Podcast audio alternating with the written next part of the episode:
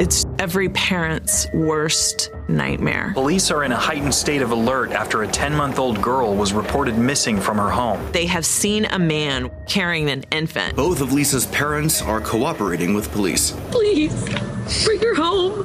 Where is baby Lisa?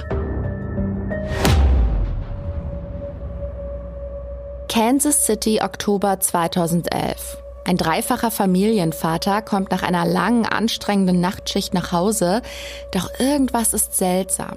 Die Eingangstür ist nicht wie sonst verschlossen und das Licht im Flur ist an. Er dreht zur Sicherheit eine Runde durchs Haus. Im Schlafzimmer schlummern seine Frau und einer der Söhne friedlich im Bett. Im Kinderzimmer am Ende des Flurs schläft Sohn Nummer zwei tief und fest. Dann betritt er das Zimmer seiner Tochter und muss mit Entsetzen feststellen, dass die Kleine nicht in ihrem Bettchen liegt. Das fast elf Monate alte Baby ist verschwunden. Sofort weckt er seine Frau und eine verzweifelte Suche beginnt. Das kleine Mädchen bleibt wie vom Erdboden verschluckt und schnell kommt Zweifel an der Geschichte der Eltern auf. Mutter und Vater werden selbst zu Verdächtigen. Warum und was die Ermittlungen in diesem Fall alles so ans Licht bringen, das erfahrt ihr in der heutigen Mordlausch-Folge. Also bleibt dran.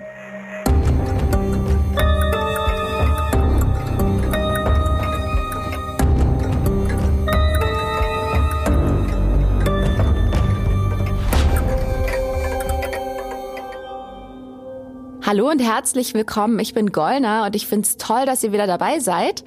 Heute geht es nicht wie sonst um einen Mordfall, sondern um das rätselhafte Verschwinden eines kleinen Mädchens.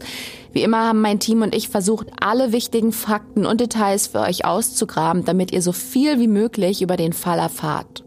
Ihr stimmt mir sicherlich zu, vermissten Fälle sind immer tragisch, besonders wenn es um ein kleines Kind geht. Der heutige Fall ist eine der Geschichten, die uns allen bei der Recherche nahegegangen sind. Auch die Eltern der Vermissten werden zu Wort kommen und ich kann euch jetzt schon verraten, es gibt einige Wendungen, mit denen man so überhaupt nicht rechnen würde. Vielleicht habt ihr auch davon gehört, Anfang September 2022 ist in einem Einkaufszentrum in Leipzig ein vier Wochen altes Baby samt Kinderwagen verschwunden. Das hat die Mutter der Polizei erzählt und ihr Baby als vermisst gemeldet. Die Hintergründe sind bereits geklärt. Es war wohl keine richtige Entführung, aber als ich die Meldung Baby vermisst gelesen habe, dachte ich nur, für Eltern muss das doch der absolute Albtraum sein, wenn das eigene Kind plötzlich nicht mehr da ist und niemand weiß, wo es sich befindet. Glücklicherweise wurde das Baby aus Leipzig kurze Zeit später in Brandenburg gefunden und ein Blick in die Statistiken zeigt, das ist tatsächlich keine Ausnahme. Laut BKA liegt die Aufklärungsquote bei vermissten Kindern unter 13 Jahren im Schnitt um etwa 97 Prozent, also wirklich sehr hoch. Statistische Werte für 2022 liegen natürlich noch nicht vor, aber im Jahr 2021 wurden laut BKA in Deutschland 14.500 Kinder unter 13 Jahren als vermisst gemeldet. Die wesentlich höheren Zahlen, die hier und da in den sozialen Medien rumgeistern, halten also einem nüchternen Faktencheck nicht stand. In der überwältigenden Mehrheit der Fälle gibt es auch eine schnelle Aufklärung. Die vermissten Zahlen schwanken auch relativ stark und können täglich variieren. Das liegt einfach daran, dass sich Fahndungen in der Zwischenzeit wieder erledigen. Diese Zahlen sind also immer nur eine Momentaufnahme, die je nach Abfragezeitpunkt unterschiedlich ausfallen. Und noch eine letzte wichtige Zahl zu vermissten Kindern in Deutschland. Nach heutigem Stand, also Herbst 2022, gelten bei uns rund 1600 Kinder unter 13 noch immer als vermisst. Also von allen Fällen, die über die Jahre gemeldet wurden. Der älteste in der BKA-Datenbank gelistete Vermisstenfall eines Kindes stammt übrigens aus dem Jahr 1964. Der ist also fast 60 Jahre alt. Falls ihr das alles nochmal ganz genau nachlesen möchtet, wir packen euch einen Link zur BKA-Seite in die Show Notes. Es werden in Deutschland also täglich viele Kinder als vermisst gemeldet, doch die Zahl der Fälle, die selbst nach längerer Zeit ungelöst bleiben, ist super gering. In den Vereinigten Staaten, wo sich unser heutiger Fall zugetragen hat, liegt die Aufklärungsquote auf einem ähnlich hohen Niveau. Dennoch bleiben da diese wenigen Fälle, in denen eine schnelle Aufklärung leider nicht gelingt, in denen vermisste Kinder erst nach vielen Jahren oder gar nicht gefunden werden. Ob unsere heutige Geschichte zu letzterem gehört, wird sich noch zeigen. Bevor ich euch erzähle, was genau passiert ist, zunächst erstmal ein paar Hintergrundinfos, damit ihr wisst, wo wir uns überhaupt befinden und um wen es geht. Wir sind in Kansas City, das liegt im mittleren Westen der USA und zwar in Missouri. Und mit seinen gut 500.000 Einwohnern ist Kansas City auch die größte Stadt in diesem US-Bundesstaat. Allerdings merkt man hier keine anonymen Großstadt-Vibes. Die Anwohner beschreiben ihre Stadt als familienfreundlichen Wohnort mit bodenständigen Menschen. Man grüßt sich, bekommt eine Antwort, wenn man nach dem Weg fragt und jeder kennt seine Nachbarn im Viertel. Kansas City hat also eher Kleinstadt-Charme, trotz seiner Größe. Und hier lebt eine junge Frau namens Deborah Bradley. Sie wird von allen nur Debbie genannt und ist so Mitte 20.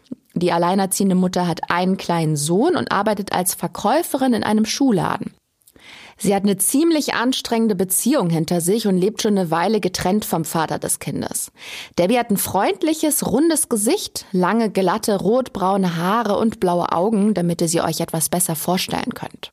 An einem Tag hat sie wie gewohnt Schicht im Schuhladen und da streikt plötzlich die Elektrik. Ein Handwerker wird bestellt und er kommt dann auch wenig später, um sich das Problem anzusehen. Der Elektriker heißt Jeremy Irvin. Ein großer, schlanker Mann mit kurzen braunen Haaren, Bart, Brille sowie einem sympathischen Auftreten. Und während er im Laden ist und Reparaturarbeiten vornimmt, kommen die zwei ins Gespräch.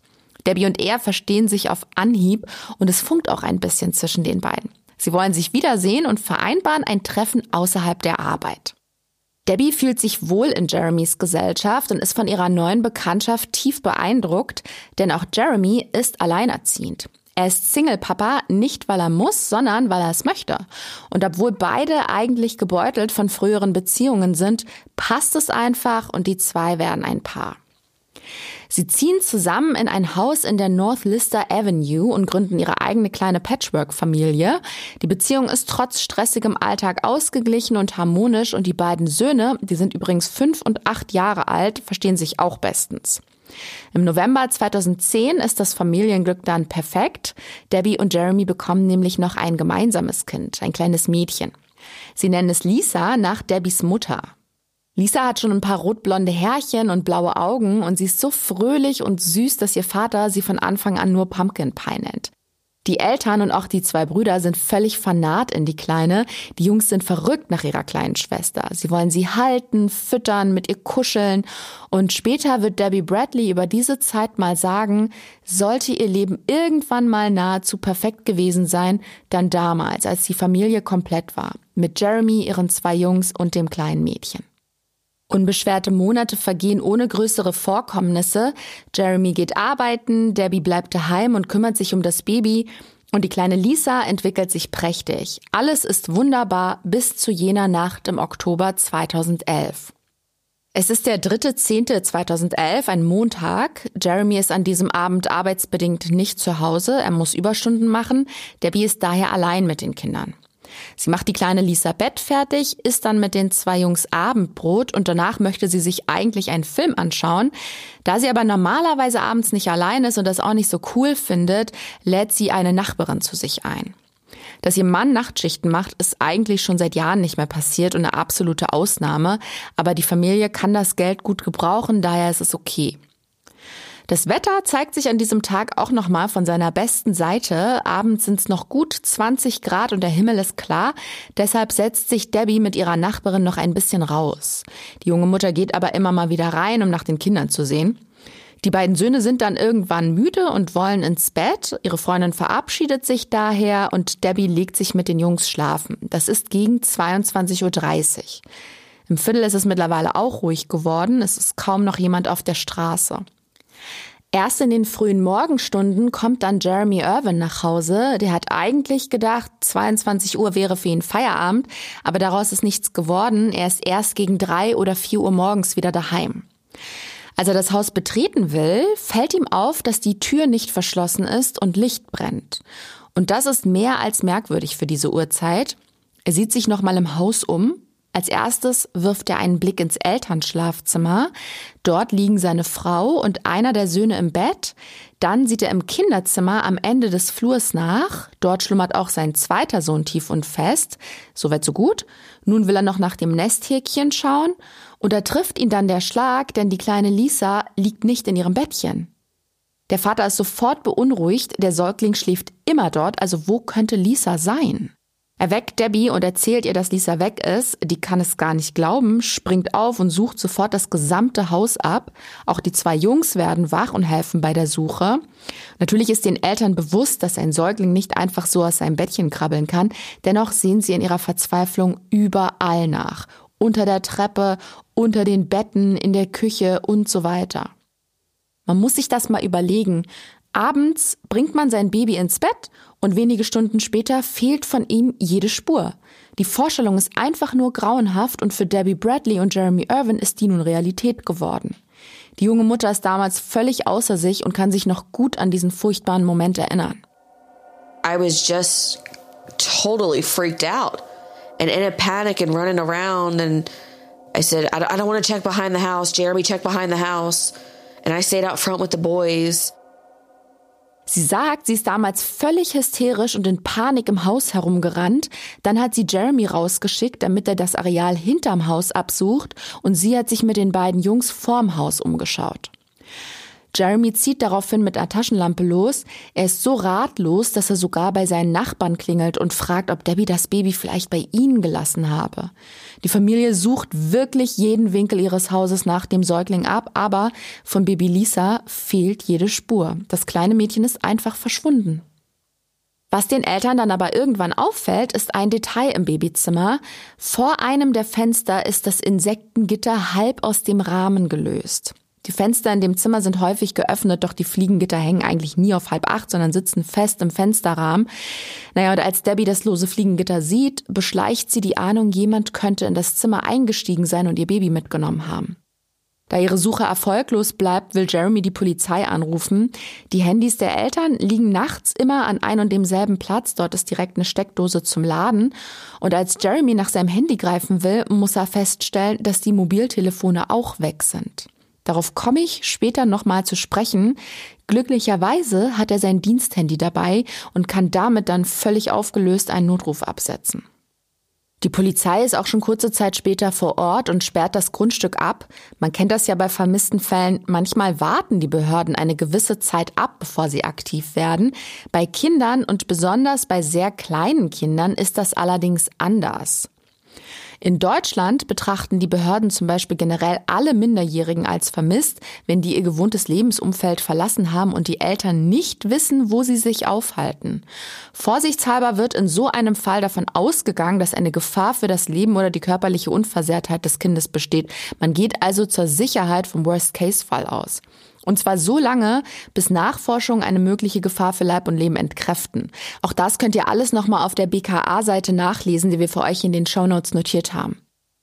Die Polizei sucht also das Haus sowie die Umgebung akribisch ab und klingelt bei den Nachbarn, aber ohne Erfolg. Auch drei Stunden später gibt es nicht den kleinsten Hinweis auf den Aufenthaltsort des Kindes. Und die Zeit läuft.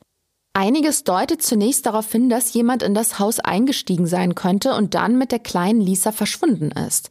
Das nicht ganz elf Monate alte Baby kann sein Bettchen ja nicht allein verlassen haben. Und dann wären da zum einen die unverschlossene Tür und das brennende Licht und zum anderen das eingedrückte Fliegengitter. Wie die fehlenden Telefone in die Geschichte passen, ist noch unklar. Kurze Zeit später wird bereits in den lokalen Nachrichten über das Verschwinden der kleinen Lisa berichtet. Die Polizei vergrößert den Suchradius und sogar die Nationalgarde wird hinzugezogen. Ein nahegelegener See wird abgesucht und auch am Ufer des Missouri River jeder Stein umgedreht. Außerdem solidarisieren sich die Menschen in Kansas City, es beteiligen sich viele freiwillige Helfer an den Suchaktionen. Die Eltern verfolgen natürlich diese Bemühungen und sehen auch die Suchboote auf dem Fluss. Und was das mit einem macht, schildert uns Lisas Vater am besten selbst. That is pretty terrifying. On one hand, you're hoping that they'll find a shoe, a wallet, a, a hair strand, something that leads to Lisa. But my God, I hope that they don't find anything, but I hope that they do. It's a very bizarre thing. Es hat ihn sehr aufgewühlt und die Gedanken überschlagen sich in solch einem Moment. Einerseits hofft er die ganze Zeit, dass etwas gefunden wird, ein Schuh, eine Brieftasche oder Haarsträhne oder irgendwas anderes, das zu seiner kleinen Tochter führt. Andererseits will er aber auch nicht, dass die Ermittler etwas finden und somit ihr Schicksal feststeht. Er ist ziemlich durcheinander, verständlicherweise. 24 Stunden vergehen ohne neue Erkenntnisse oder Hinweise. Da die Polizei nicht weiterkommt, entschließen sich Debbie Bradley und Jeremy Irvin eine Pressekonferenz abzugeben. Die Eltern wollen damit erreichen, dass die Presse und die Medien noch umfassender über die vermisste Lisa berichten. Je mehr Leute von ihrem verschwundenen Kind wissen, umso schneller melden sich vielleicht Zeugen, die etwas gesehen haben könnten. Da wir die Möglichkeit haben, in das Statement reinzuhören, machen wir das mal hier. Anybody that might have her, um, they can drop her off at a, any place safe, fire station or hospital or church. No questions asked. We just want to have her back home. We just want our home. baby back. Please, bring her home. Ich finde, man hört sehr gut, wie verzweifelt die Eltern hier sind. Jeremy wendet sich direkt an die oder den vermeintlichen Entführer. Er bittet darum, die kleine Lisa an einem sicheren Ort abzugeben. Feuerwehr, Kirche, Krankenhaus, völlig egal wo. Niemand wird Fragen stellen. Hauptsache ist, sie bekommen ihr Baby zurück. Und Debbie Bradley schließt sich mit einem eindringlichen Aufruf an, man solle ihre kleine Tochter bitte wieder nach Hause lassen. Jetzt heißt es abwarten, was passiert, ob jemand Lösegeld fordert, ein wichtiger Hinweis eingeht oder ihre Tochter anonym irgendwo abgegeben wird. Die Polizei bleibt natürlich nicht untätig. Um Baby Lisa so schnell wie möglich zu finden, nehmen die Beamten Befragungen vor. Standardmäßig beginnen sie damit im engsten sozialen Umkreis der kleinen Vermissten, also in der Familie. Nach und nach wird der Radius dann erweitert. Jeremy Irvin und Debbie Bradley zeigen sich dabei sehr kooperativ. Sie beantworten in den zum Teil recht intensiven Gesprächen alle Fragen der Ermittler. Auch als die Polizei die beiden Söhne allein interviewen möchte, stimmen die Eltern ohne Zögern zu, obwohl die beiden Jungs ja, wie gesagt, unter zehn Jahre alt sind. Außerdem gestatten sie den Beamten Haus und Garten umzukrempeln und sie sind damit einverstanden, dass die Polizei Computer und ähnliches zur Auswertung mitnimmt. Doch irgendwann verändert sich die Zusammenarbeit zum Negativen, die Stimmung schlägt um, unter anderem, weil die Beamten das Paar nicht mehr fragen, sondern sich plötzlich für alles richterliche Beschlüsse besorgen. Und vermutlich ahnt ihr schon, warum. Die Polizei hat ein Auge auf die Eltern geworfen. Sie halten es durchaus für möglich, dass die mehr wissen, als sie bisher zugeben und dass das Baby vielleicht gar nicht entführt worden ist. Der einen oder dem anderen wird das vermutlich bekannt vorkommen. Ich erinnere mich da auch an einige Fälle, die weltweit Schlagzeilen gemacht haben. Ein kleines Kind verschwindet und an irgendeinem Punkt der Ermittlung gelten plötzlich die Eltern als Hauptverdächtige. Im Fall Madeleine McCann zum Beispiel. 2007 ist das fast vierjährige Mädchen spurlos aus einer portugiesischen Ferienwohnung verschwunden und wird bis heute vermisst. Oder ein anderer Fall, der mir im Gedächtnis geblieben ist, die Entführung der kleinen JC Lee Dugard, die nach 18 Jahren ihren Peinigern entkommen ist und heute in Freiheit leben kann. Auch hier wurde zeitweilig der Stiefvater verdächtigt, etwas mit ihrem Verschwinden zu tun zu haben. In beiden Fällen hat sich der Verdacht, die Eltern wären schuld, nicht bestätigt. Es sind allesamt furchtbare Geschichten und ich will hier gar nicht zu weit ausholen. Nur dass Eltern ins Visier der Ermittler geraten, ist eben nichts Ungewöhnliches. Die Gründe dafür sind auch durchaus nachvollziehbar. Bei einem Verbrechen stammt der Täter ja oft aus dem weiteren oder näheren Umfeld des Opfers. Das liegen statistische Auswertungen hierzu nahe. Da ist es ganz normal, dass die Polizei bei den Eltern und Geschwistern zum Beispiel genauer nachhakt. Das ist ihr Job. Das verstehen auch die Eltern der kleinen Lisa und ebenso ihre Anwältin Cindy Short.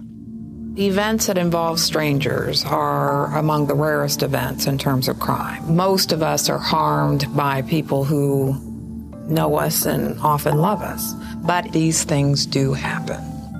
Short sagt hier, dass bei den wenigsten Verbrechen ein Unbekannter der Täter ist. Meistens sind es Menschen, die das Opfer schon länger kennen und ihm nahestehen. Wobei man aber nicht vergessen darf, auch hier bestätigen Ausnahmen die Regel. In seltenen Fällen sind es eben doch wildfremde Leute, die ein Kind entführen. Das lässt sich auf keinen Fall einfach ausschließen. Welches Ausmaß dieses Nachhaken seitens der Beamten dann annimmt, erfährt Debbie Bradley direkt bei ihrem ersten Polizeiverhör. Ganze zwölf Stunden muss sie sich in einem kleinen, stickigen Raum den Fragen der Ermittler stellen und sie spürt, dass die davon ausgehen, sie könnte etwas mit dem Verschwinden ihrer Tochter zu tun haben. Für Debbie Bradley ist das damals keine Überraschung. Sie hat gleich bei der ersten Befragung schon das Gefühl, dass sie verdächtigt wird. Sie hat dafür sogar Verständnis und kann das Vorgehen der Polizei nachvollziehen. Why they look at the parents first. I mean, it doesn't take much to look on the internet or watch the news and see some parents doing some very evil, terrible things to their children. Sie sagt hier, sie findet es völlig verständlich, dass die Eltern eines vermissten Babys in den Fokus der Ermittler geraten. Sie selbst sieht täglich im Fernsehen oder hört in den Nachrichten, was für furchtbare Dinge manche Eltern ihren Kindern antun. Dennoch fühlt sie sich bei den Befragungen ziemlich hilflos und ihre schlimmste Befürchtung ist, wenn die Polizei sie für die Schuldige hält und sich auf sie einschießt, dann sucht niemand da draußen nach ihrem Baby. Ihrem Partner Jeremy Irvin ergeht es nicht besser, auch er wird befragt. Die Detectives versuchen zu klären, wie jemand unbemerkt in das Haus der Familie eindringen und die kleine Lisa einfach mitnehmen konnte. Und Jeremy erzählt immer wieder, was er an jenem Morgen in seinem Haus vorgefunden hat. Er ist nach Hause gekommen, die Tür war nicht wie sonst verschlossen und das Licht hat gebrannt, was ungewöhnlich ist. Und als er im Kinderzimmer nach dem Rechten sieht, liegt seine kleine Tochter nicht in ihrem Bettchen, sondern ist weg. Und bei einem Fenster war das Fliegengitter beschädigt. Das Ergebnis dieses Gesprächs ist ziemlich ernüchternd. Warum auch immer, die Ermittler sind der Meinung, niemand sei durchs Fenster ins Haus eingestiegen. Dass der Täter genauso gut durch die Haustür spaziert sein könnte, scheint die Polizei gar nicht in Betracht zu ziehen, obwohl der Vater das den Beamten gegenüber auch äußert. So oder so, die Ermittler sind den Eltern gegenüber sehr skeptisch. Bis Aufnahmen eines Überwachungsvideos zumindest das Alibi des Vaters bestätigen. Ihr erinnert euch, Jeremy Irvin hat Überstunden gemacht und an seinem Einsatzort ist eine Sicherheitskamera installiert. Von der stammen die Aufnahmen. Damit ist klar, er sagt die Wahrheit, er war zum Zeitpunkt von Lisas Verschwinden nicht im Haus, sondern hat Leitungen repariert. Dennoch vergehen nervenaufreibende Wochen, in denen die Polizei über das Haus des Paares verfügt und Jeremy und Debbie lassen das ohne Widerspruch zu. Sie sagen sich immer wieder, Hauptsache ihre kleine Tochter wird gefunden. Auf Drängen des Vaters sieht sich die Polizei nun doch nochmal das eingedrückte Fliegengitter im Babyzimmer genauer an. Dabei wird auch versucht, einen möglichen Einstieg zu rekonstruieren. Davon gibt's auch Videoaufzeichnungen. Da sieht man dann, wie sich ein Beamter umringt von Kollegen mehr schlecht als recht durch dieses kleine Fenster windet. Es ist zwar nicht völlig unmöglich, so in das Haus einzusteigen, aber durch dieses Fenster wieder rauszukrabbeln mit einem Säugling auf dem Arm erscheint tatsächlich recht unrealistisch. Doch das ist nicht der Grund, warum diese Einstiegstheorie verworfen wird. Auf dem Fensterbrett außen befindet sich nämlich eine Staubschicht und die ist völlig intakt. Wäre eine Person durchs Fenster geschlüpft, so die Annahme der Ermittler, dann hätte sie Spuren hinterlassen, die man in der Staubschicht auf dem Fensterbrett sehen müsste. Was allerdings komisch ist, die Option, jemand könne durch die Vordertür ins Haus gekommen und es auch mit dem Baby wieder verlassen haben, wird keiner weiteren Prüfung unterzogen. Die Polizei kommt einfach zu dem Schluss, dass niemand in das Haus eingedrungen ist. Was wiederum den Verdacht erneut auf die Eltern lenkt.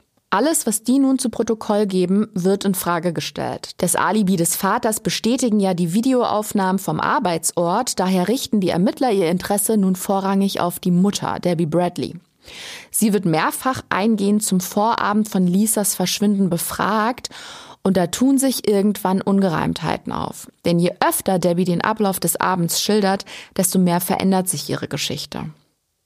Am Anfang hat sie erzählt, sie hätte ein oder zwei Gläser Wein mit ihrer Freundin getrunken. Aus denen wurden dann irgendwann fünf und schließlich sogar zehn Gläser Wein. Ursprünglich hat Debbie ausgesagt, sie habe 22.30 Uhr das letzte Mal nach Lisa gesehen. Später jedoch räumt sie ein, ziemlich betrunken gewesen zu sein und vermutlich viel eher so gegen 18.30 Uhr das letzte Mal nach ihrem Baby geschaut zu haben. Sie macht sich deswegen auch heute noch große Vorwürfe.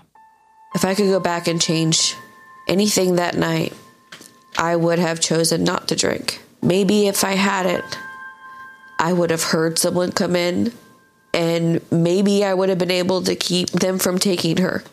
It's really hard to not blame yourself. I mean, she's our, our daughter and we couldn't protect her. Ja, ihr habt es gehört, Debbie ist noch heute extrem aufgewühlt, wenn sie zurückdenkt. Sie bereut es zutiefst, in jener Nacht Alkohol getrunken zu haben. Vielleicht hätte sie sonst den Eindringling gehört und die Entführung verhindern können. Sie hat große Schuldgefühle, weil ihre kleine Tochter weg ist und ihre Eltern sie nicht beschützt haben. Um die offensichtlichen Zweifel an ihrer Unschuld auszuräumen, schlägt Debbie einen Lügendetektortest vor. Sie will damit zeigen, dass sie nichts zu verbergen hat und die Wahrheit sagt.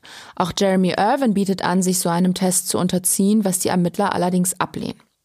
Mittlerweile ist auch das FBI involviert und im Beisein der Agenten unterzieht sich Debbie Bradley einem Polygraphentest. Aus Serien und Filmen wisst ihr sicherlich, wie der aufgebaut ist und abläuft. Man bekommt Fragen gestellt und ist dabei an ein Gerät angeschlossen, das die Vitalfunktion aufzeichnet, während man seine Antworten gibt. Da werden Elektroden an die Finger angebracht, um zu sehen, wie stark der Befragte schwitzt. Außerdem werden die gesamte Befragung über die Atmung und der Blutdruck gemessen. Diese Aufzeichnungen werden dann ausgewertet und interpretiert. Wie objektiv und valide das ist, darüber streiten Experten aus Wissenschaft und Recht. In Deutschland gelten die Ergebnisse solcher Tests vor Gericht eigentlich als unbrauchbar. Das bedeutet aber nicht, dass sie gar nicht zum Einsatz kommen. Das passiert hier und da schon, obwohl der Bundesgerichtshof bereits 1998 entschieden hat, dass ein solcher Test in Strafprozessen keinerlei Beweiskraft besitzt, sondern höchstens körperliche Reaktionen oder Vorgänge abbildet. Was da als Angst vom Auffliegen interpretiert werden kann, könnte aber genauso gut große Nervosität sein oder eben die Angst davor, fälschlicherweise im Knast zu landen, obwohl man unschuldig ist. Ob die körperlichen Reaktionen auf Nervosität, Lügen oder Angst beruhen, ist schwierig bis gar nicht objektiv festzustellen. Ich glaube, über solche Tests habe ich auch schon mal in Mordlosch Folge 7 ausführlich geredet. Das war die Folge über Chris Watts. Also nur so viel an dieser Stelle. Die Aussagekraft und Verwertbarkeit dieser Polygraphen- oder Lügendetektortests ist eingeschränkt. Aber zurück zu unserem Fall. Der Polygraphentest von Debbie Bradley bringt nämlich ein sehr überraschendes Ergebnis. Sie besteht nicht. Und einer der FBI-Agenten sagt ihr nach der Auswertung direkt ins Gesicht, sie sei eine schreckliche Mutter und würde lügen, denn sie habe den Test nicht bestanden. Die Ermittler glauben Debbie Bradley also nicht und unterstellen ihr Falschaussagen. Die Frau ist fix und fertig, bleibt aber bei ihrer Version. Sie sagt, sie will nichts gestehen, was sie nicht getan hat und nimmt sich daraufhin dann auch eine Anwältin, Cindy Short, die wir bereits vorhin gehört haben.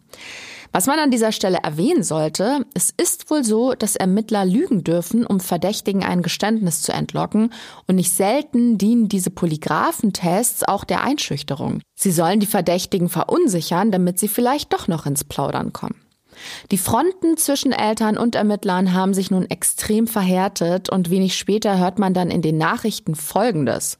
Die Polizei hat öffentlich verkündet, dass die Eltern der verschwundenen Lisa nicht mehr mit den Behörden kooperieren würden.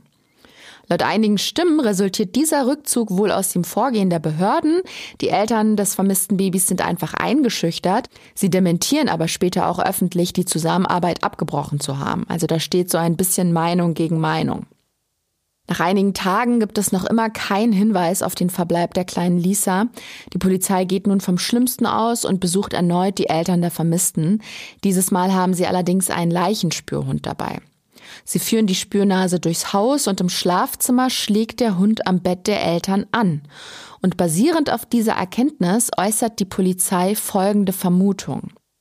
Debbie Bradley könnte nicht nur mit dem Verschwinden ihrer kleinen Tochter zu tun haben, sondern auch für ihren Tod verantwortlich sein. Und diese Annahme machen die Ermittler auch öffentlich. Sie sehen ihren Eingangsverdacht erneut bestätigt. Und natürlich spricht das gegen die Mutter des vermissten Kindes. Aber bei meinen Recherchen habe ich gelesen, dass auch Leichenspürhunde sich durchaus mal irren können. So werden sie zum Beispiel von ihren Führern stärker beeinflusst, als man denken würde. Der Hundeführer kann zum Beispiel subtile Zeichen geben, ohne es zu merken. Da reicht schon Mimik oder Körperhaltung, was wiederum zu Fehlwarnung seitens des Hundes führen kann. Das haben Forscher an der University of California in einer Versuchsreihe beobachtet. Die Spürhunde der Behörden sind zwar extrem gut ausgebildet und erschnüffeln äußerst zuverlässig Blut oder auch Leichen, dennoch kann es nicht komplett ausgeschlossen werden, dass sie mal falsch liegen. Okay, an dieser Stelle machen wir mal einen kleinen Cut. Was wissen wir bisher? Die kleine Lisa verschwindet spurlos aus dem Haus ihrer Eltern. Der Vater entdeckt in den frühen Morgenstunden, dass seine Tochter nicht mehr in ihrem Bettchen liegt. Da das Baby noch keine elf Monate alt ist, kann es nicht von selbst rausgekrabbelt sein. Sofort beginnen die Eltern fieberhaft nach dem Baby zu suchen. Als sie keinen Erfolg haben, ziehen sie kurze Zeit darauf die Polizei hinzu. Die nimmt auch direkt die Ermittlungen auf. Sie befragt die Eltern eingehend, nimmt das Haus unter die Lupe und sucht die Gegend ab. Das letzte Mal nach ihrem Baby gesehen hat die Mutter wohl gegen 18.30 Uhr. Die Eltern erzählen den Detectives außerdem Folgendes. Im Zimmer der kleinen Lisa ist ein Fliegengitter eingedrückt gewesen. Die Haustür war nicht verschlossen und im Haus selbst brannte das Licht. Außerdem wurden ihre Handys entwendet, die nachts immer an derselben Stelle zum Laden liegen. Die anfängliche Kooperation mit der Polizei gestaltet sich dann irgendwann schwierig. Das liegt vor allem daran, dass die Ermittler die Mutter für verdächtig halten. Sie glauben, sie könnte etwas mit dem Verschwinden des Mädchens zu tun haben. Bestätigt sehen die Ermittler ihren Verdacht durch das Verhalten von Debbie Bradley. Die Mutter hat ihre Version der Geschichte im Laufe der Zeit mehrmals geändert, außerdem einen Polygraphentest nicht bestanden und im Schlafzimmer der Eltern hat ein Leichenspürhund angeschlagen. All das werten die Ermittler als klare Hinweise, dass die Mutter mehr weiß, als sie zugibt und ihrem Kind womöglich selbst etwas angetan hat. Mit dieser Annahme halten sie auch nicht hinterm Berg, sondern geben regelmäßig öffentliche Statements zum Stand der Ermittlungen ab. Kurze Zeit später ist dann auch nicht nur die Polizei den Eltern gegenüber misstrauisch, es haben sich an der Suche nach der kleinen Lisa ja viele Freiwillige aus der Nachbarschaft beteiligt. Aber auch den Leuten von nebenan kommt das Ganze langsam eigenartig vor. Sie halten es mittlerweile ebenfalls für möglich, dass die Eltern da ihre Finger im Spiel haben. Zu vieles erscheint seltsam an dem Fall. Da ist zum einen die ungewöhnliche Arbeitszeit des Vaters. Es war das erste Mal nach sehr, sehr langer Zeit, dass Jeremy Irvin nachts arbeiten musste. Und genau in dieser Nacht verschwindet dann zufällig auch das Baby und die Handys werden geklaut. Dazu das Ergebnis des Lügentests und das Anschlagen des Leichenspürhunds. Die Leute finden die Geschichte der Eltern deshalb irgendwie unglaubwürdig, die geraten nun zunehmend in die Kritik und werden mit üblen Vorwürfen konfrontiert. Wenn Debbie Bradley heute zurückblickt, beschreibt sie die Situation wie folgt. It was kind of a witch hunt and it was almost like people wanted to believe the worst, which I think hurt more than the blame. That they wanted to believe that something terrible had happened to her. Ich übersetze das mal kurz. Es war damals wohl wie eine Hexenjagd. Debbie hatte das Gefühl, die Leute wollten unbedingt vom Schlimmsten ausgehen. Und was ihr noch mehr wehgetan hat als die üblen Vorwürfe, alle gehen damals davon aus, ihrer kleinen Tochter sei etwas Schreckliches passiert und sie sei dafür verantwortlich. Dennoch wehren sich die Eltern entschieden und heftig gegen die Anschuldigungen. Sie betonen immer wieder, dass sie nichts getan hätten und einfach nur ihr Kind zurückhaben wollen. Aber es gibt auch Entwicklungen, die die Eltern entlasten könnten. Denn es melden sich Zeugen, die glauben, in der Nacht von Lisas Verschwinden etwas gesehen zu haben. Nämlich ein Pärchen und eine weitere Person. Sie erzählen der Polizei von einem unbekannten Mann, der mit einem Baby auf dem Arm durchs Viertel gelaufen ist. Ein Zeuge hat den Fremden gegen 24 Uhr in der North Lister Avenue gesichtet, in der auch das Elternwohnhaus steht. Der Herr wollte wohl gerade zur Spätschicht aufbrechen und hat sich gewundert, wieso das Baby nur so dünn angezogen ist. Das hat ihn so sehr beschäftigt, dass er noch im Auto seine Frau angerufen hat, allerdings nicht, damit sie die Polizei ruft, sondern Türen und Fenster verriegelt. Naja, und in dieser Nacht passiert noch etwas, und zwar ruft jemand auf dem Polizeirevier an und meldet einen brennenden Müllcontainer. Und zwar ganz in der Nähe vom Zuhause der kleinen Lisa. Und in diesem Müllcontainer wurden dann später auch verbrannte Babysachen entdeckt. Und das bleiben nicht die einzigen Hinweise, es folgen noch mehr. Anderthalb Kilometer vom Haus der Familie gibt es eine Tankstelle. Deren Überwachungskameras zeigen, wie um 2.15 Uhr ein Mann aus dem angrenzenden Waldstück kommt. Am selben Morgen, als die kleine Lisa verschwunden ist. Zeitlich passt es zu den bisherigen Erkenntnissen der Polizei und da das Waldstück ziemlich dicht bewachsen ist, verirren sich den Mitarbeitern der Tanke zufolge wohl eher selten Leute da rein. Aber das Wichtigste ist, der Mann auf den Videoaufnahmen ähnelt dem Fremden, der in der Straße der Familie gesichtet worden ist. Es könnte sich ja also um ein und dieselbe Person handeln. Außerdem meldet sich ein weiterer Mann, der eine seltsame Begegnung in dieser Nacht hat. Um 4 Uhr morgens macht der sich mit seinem Motorrad auf den Heimweg. Er kommt gerade von der Arbeit. Auch er sieht einen Mann mit einem Baby auf dem Arm und die Beschreibung passt auf die, die auch die Nachbarn abgegeben haben. Er hat den Mann sogar angesprochen und gefragt, ob er irgendwen anrufen soll. Es sei kalt und das Baby brauche eine Decke, aber der Fremde hat das abgelehnt, also ist der Motorradfahrer weitergefahren. Erst eine Woche später hat er dann von dem vermissten Baby gehört und sich bei der Polizei gemeldet. Und er ist felsenfest überzeugt, es war die kleine Lisa, die der Fremde da auf dem Arm hatte. Es wurde also in der Nacht ein Mann an verschiedenen Orten in der Nachbarschaft mit einem Baby gesehen. Die Beschreibungen ähneln sich, soweit man im Dunkeln jemand beschreiben kann, sodass die Polizisten diesen Angaben natürlich nachgehen. Sie wollen herausfinden, wer der Mann ist und ob es sich bei dem Baby um die vermisste Lisa handeln könnte. Sie durchforsten nochmal die Gegend nach Hinweisen und versuchen weitere Zeugen auswendig zu machen. Und das führt sie schließlich zu einem Mann, der bereits Polizei bekannt ist. Er heißt John Tanko, Spitzname Jersey. Wir wissen nicht, was den Herrn auf die schiefe Bahn gebracht hat, aber er ist schon sehr lange kriminell und auch drogenabhängig. Er übernimmt hier und da Gelegenheitsjobs im Viertel, ist aber auch schon bei Leuten eingebrochen. Er hat wohl keine feste Bleibe und hat in leerstehenden Häusern übernachtet. Ein Nachbar, der wie Debbie und Jeremy in der North Lister Avenue wohnt, hat mit ihm viel Ärger gehabt. Er musste die Polizei bereits zwei oder dreimal wegen John Tanko anrufen. Der Grund, er hat ihn dabei erwischt, wie er im Haus nebenan einbrechen wollte. Tanko ist da angeblich durch ein Fenster eingestiegen. John Jersey Tanko ist also als notorischer Einbrecher und Dieb bekannt und auf ihn scheint auch die Beschreibung des Mannes mit dem Säugling zu passen, der in der Nacht von Lisas Verschwinden gesichtet wurde. Wen ich noch gar nicht erwähnt habe, ist ein Mann, der auf eigene Faust in dieser Sache ermittelt, der Privatdetektiv Bill Stanton. Der ist in den USA recht bekannt. Stanton ist ein ehemaliger Polizist, der heute als privater Ermittler aktiv ist. Außerdem gilt er als Sicherheitsexperte und veröffentlicht auch Bücher zu dem Thema. Dieser Bill Stanton hat im Fall Lisa Irvin Nachforschungen angestellt, wobei nicht ganz klar ist, wer den Mann bezahlt. Lisas Eltern sind es anscheinend nicht. Seine Recherchen werden wohl durch einen wohlwollenden Unbekannten finanziert. Dazu gehört auch eine Belohnung von 100.000 Dollar für Hinweise, die zum Aufenthaltsort der kleinen Lisa führen. Fakt ist, Bill Stanton hat die Entwicklung in dem Fall genau verfolgt und sehr viel selbst recherchiert. Darauf basierend hat er eine ganz eigene Theorie, was sich in der Nacht vom 3. auf den 4. Oktober 2011 im Haus der Familie abgespielt haben könnte. Und John Tenko spielt darin die Hauptrolle.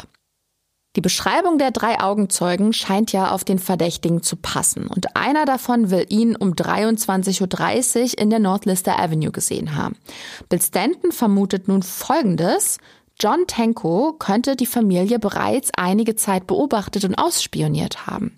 Er ist ein stadtbekannter Einbrecher und kommt eben durch Diebstahl an Geld. In der besagten Nacht sieht Tenko, dass Jeremy Irvins Dienstauto nicht vom Haus steht und kein Licht in den Zimmern brennt. Er verschafft sich Zutritt, entweder über das Fenster in Lisas Zimmer oder über die unverschlossene Haustür. Da die Mutter ziemlich tief ins Glas geguckt hat, bekommt sie nicht mit, wer da in ihrem Haus herumschleicht. Sie schläft wie ein Stein und wird auch nicht von irgendwelchen Geräuschen wach. Tanko steckt die drei Handys ein, schnappt das Baby und macht sich aus dem Staub. Soweit Bill Stantons Theorie. Die lässt allerdings eine wichtige Frage offen. Was will ein drogensüchtiger Kleinkrimineller mit einem Säugling? Aufschluss darüber könnte ein ominöser Anruf in jener Nacht geben, denn die Polizei hat natürlich auch die Verbindungsdaten der drei Handys gecheckt, die aus dem Haus verschwunden sind. Und von einem wurde tatsächlich ein Anruf getätigt, und zwar noch in der Nacht, als sie entwendet worden sind. Eine Frau namens Megan Wright wurde damit angerufen.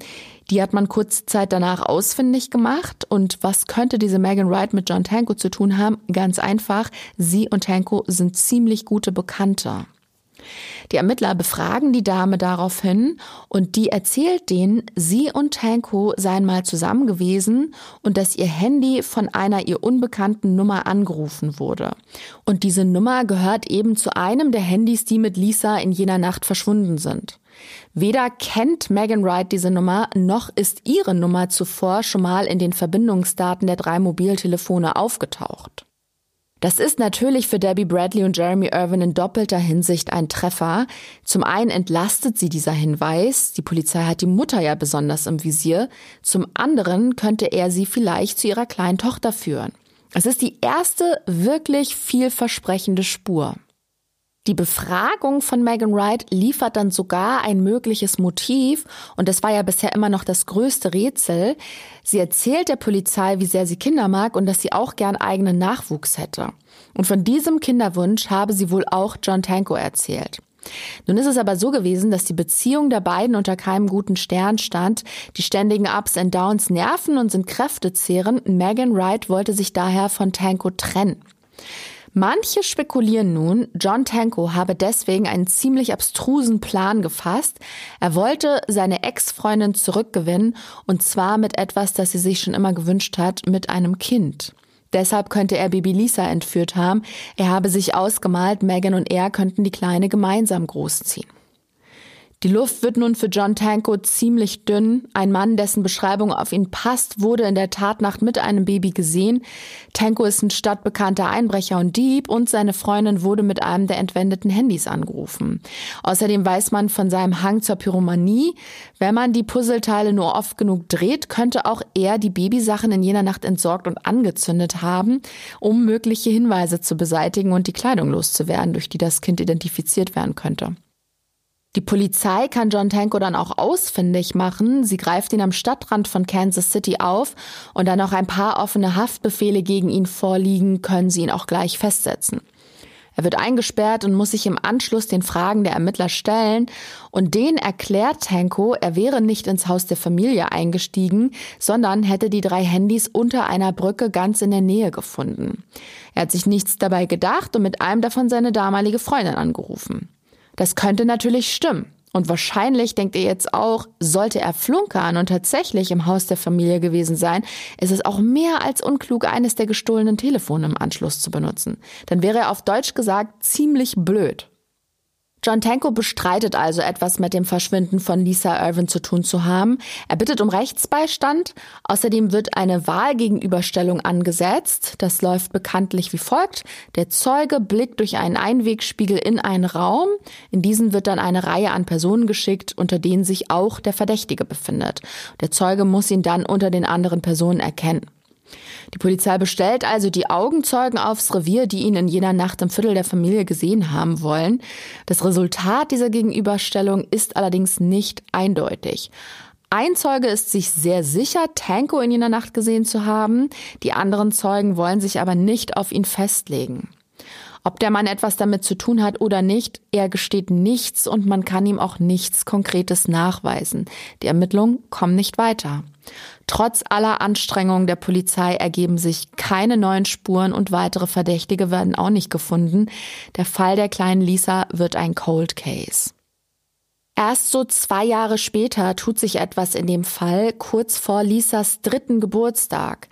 Da erreicht die Behörden in Kansas City ein womöglich vielversprechender Hinweis und der kommt überraschenderweise aus Europa.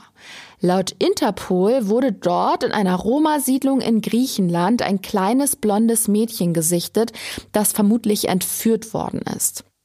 Bei Debbie Bradley und Jeremy Irvin keimt erneut Hoffnung auf. Vielleicht handelt es sich hier um ihre Tochter. Es gibt zahlreiche Fotos von ihr als Baby und so ist es möglich, mit einem Aging-Tool digital ein Alterungsbild zu generieren. Das zeigt, wie Lisa mit drei Jahren ungefähr aussehen könnte und dieses Bild ähnelt dem kleinen Mädchen in Europa, das von allen dort Maria genannt wird. Auch wenn viele Kilometer zwischen Missouri und Griechenland liegen, möglich ist alles. Die Eltern geben eine DNA-Probe ab, die sie über das FBI nach Griechenland für einen Abgleich schicken.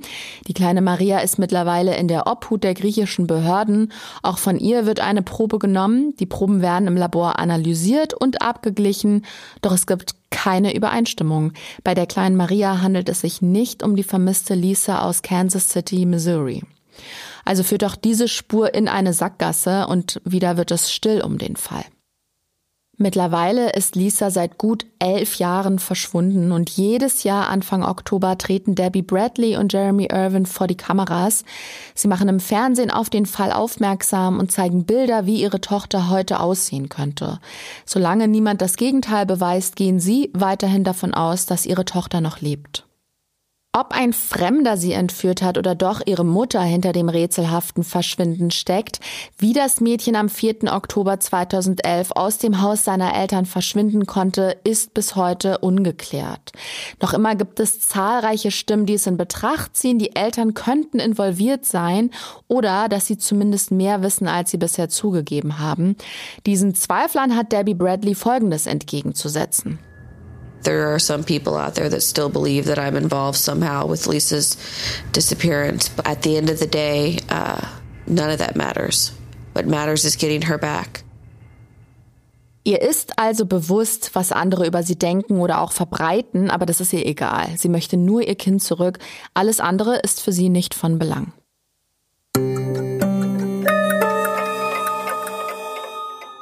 Die Eltern von Lisa, Debbie Bradley und Jeremy Irvin leben heute noch in dem Haus in der North Lister Avenue in Kansas City. In einem aktuellen Interview betonen sie, dass sie jeden Tag an ihre Tochter denken und Lisa ein Teil der Familie ist und bleibt. Sie hat noch immer ihr Zimmer und sie bekommt zum Geburtstag einen Kuchen und zu Ostern und Weihnachten Geschenke. Die Eltern müssen heute einfach damit leben, dass sie für viele Menschen nach wie vor die Hauptverdächtigen sind, aber, wie wir gehört haben, versuchen sie das nicht zu sehr an sich heranzulassen. Sie halten nach wie vor daran fest, dass Lisa nicht tot ist und irgendwann auftaucht. Sie pflegen auch eine Website mit aktuellen Informationen. Dort findet man Kontaktdaten für Hinweise, Fotos von Lisa als Baby und ein Alterungsbild, wie sie heute aussehen könnte. Allen Interessierten packen wir den Link dazu in die Show Notes. Der Großteil an vermissten Fällen wird früher oder später aufgeklärt, auch wenn bis dahin manchmal viele Jahre Ermittlungsarbeit ins Land gehen. Vielleicht wird Lisa Irvin doch noch irgendwann gefunden und die Eltern können ihre Tochter wieder in die Arme schließen. Die Hoffnung stirbt ja bekanntlich zuletzt.